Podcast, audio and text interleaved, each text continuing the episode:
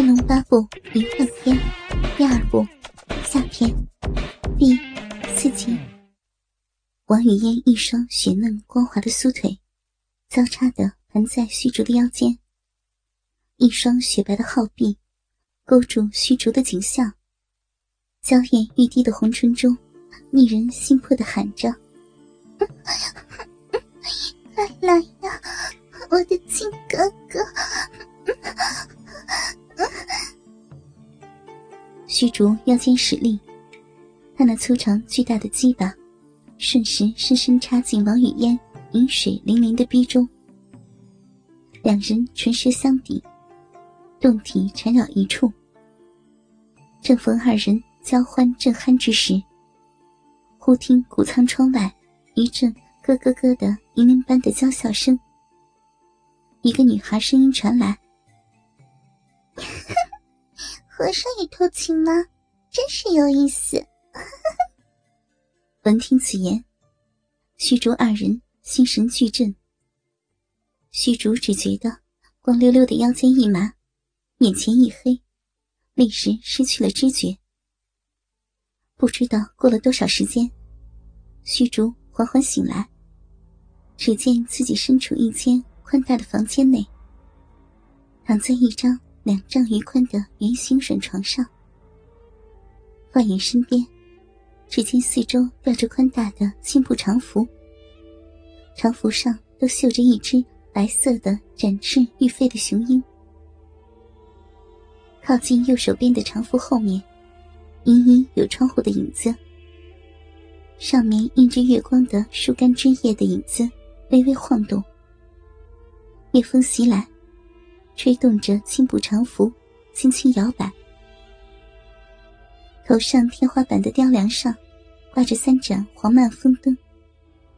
再看宽大的圆床之上，身上覆盖的丝织被单和下面铺着的丝织软被都是雪白的。但是，虚竹也吃惊的发现，自己身上竟然没有片缕，仍然是光溜溜的，浑身赤裸。他正在惊疑间，忽听得青色布幔后面吱呀门开之声。只见布幔之后，闪出一位衣着华丽的中年美妇人。那美妇一身青紫色的绸质长裙，雍容华贵的美艳脸颊上春色盎然，圆圆的杏眼中波光流离，低低的领口束胸。露出她高高耸起的雪白肉峰，双峰之间显露着深邃的乳沟，令人心颤。她纤细如杨柳的柔软腰肢款款摆动，莲步轻轻的走进床前。虚竹只觉一阵幽兰四射的香风迎面扑来，哟，你醒来了。中年美妇。眉眼含笑的柔声问道：“虚竹咽喉一顿，赶忙道：‘这，这里是什么地方？’中年美妇温柔的说道：‘这里是缥缈峰，公子是我家姥姥请来的客人。’虚竹顿时如坠入云雾之中，不明所以，口中喃喃道。”我怎么会来到这里？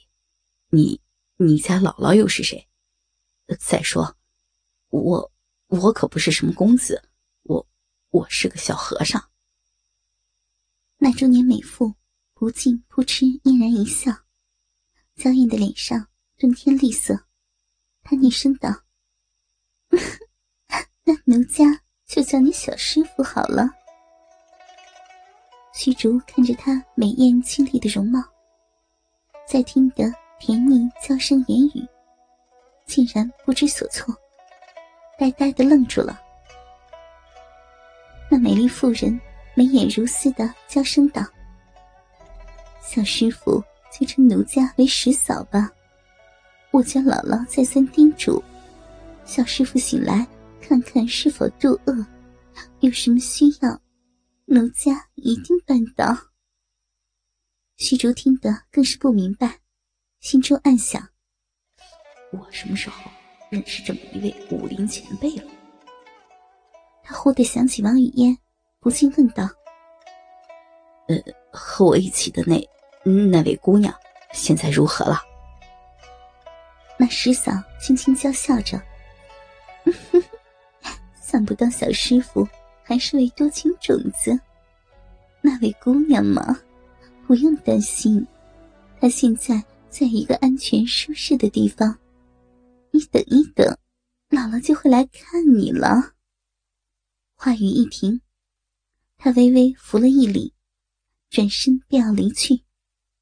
虚竹忽然想起自己还光着身子，他急急道：“喂，呃呃，师嫂，能不能先给小僧一件衣服？”说到这里，虚竹已是面红耳赤。师嫂媚眼含春的一笑，并未答话，转过布幔不见了。虚竹一时间摸不着头脑。约莫过了小半盏茶的光景，听得房门又是一响。只见布幔一抖，从后面闪出来一位靓丽的小姑娘。只见她乌黑的头上梳满了细长的小辫，弯弯如月的黛眉下，一双清澈的圆圆大大的眼睛看着自己，高挺小巧的鼻子下。两片薄薄的红唇，带着丝丝笑意。身上一袭短袖低领的淡黄长裙，露在衣裙外面的一双皓臂，好似藕断一般，圆润光嫩。但见这小姑娘走到床边，娇笑着：“偷情的小和尚，你醒过来了。”虚竹听得他的声音。忍不住浑身一震。这声音不就是在谷仓外面的女孩的声音吗？难道是他将自己弄来此地不成？他惊疑的问道：“你，你是？”那俏丽的小姑娘咯咯的娇笑着：“不错，就是我把你的，你的好视角了。你也是我带来的，我就是这里。”缥缈峰的主人，江湖上人称天山童姥。虚竹听得更是心中一惊，自己也算是武林中的好手了。这么一个看似年仅十三四的小姑娘，如何将自己点穴弄到这里来？那小姑娘似乎看穿了他的心思，她莲步轻移，口中缓缓的说。我知道你不相信，你看我是个小姑娘，其实我的年岁早已九十有余了，只不过当年从事学艺时，贪图功利，不小心练功时走火入魔，才成了现在这个样子。不过我神功出城，驻颜有术，所以几十年了，还是这副样子。虚竹看他说的老气横秋，不禁半信半疑的问道：“那，那你将我捉来作甚？”天山童姥啐了虚竹一口：“呸呸，什么你你的，叫我姥姥，年轻人说话不知轻重。”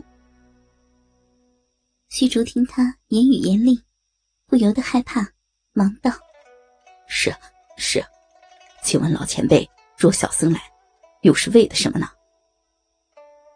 天山童姥身心一晃，已然距离虚竹只有半步之遥。他娇笑道：“ 我是逍遥派的弟子，本门有一种神功，叫做逍遥功。此功练成，天下无敌。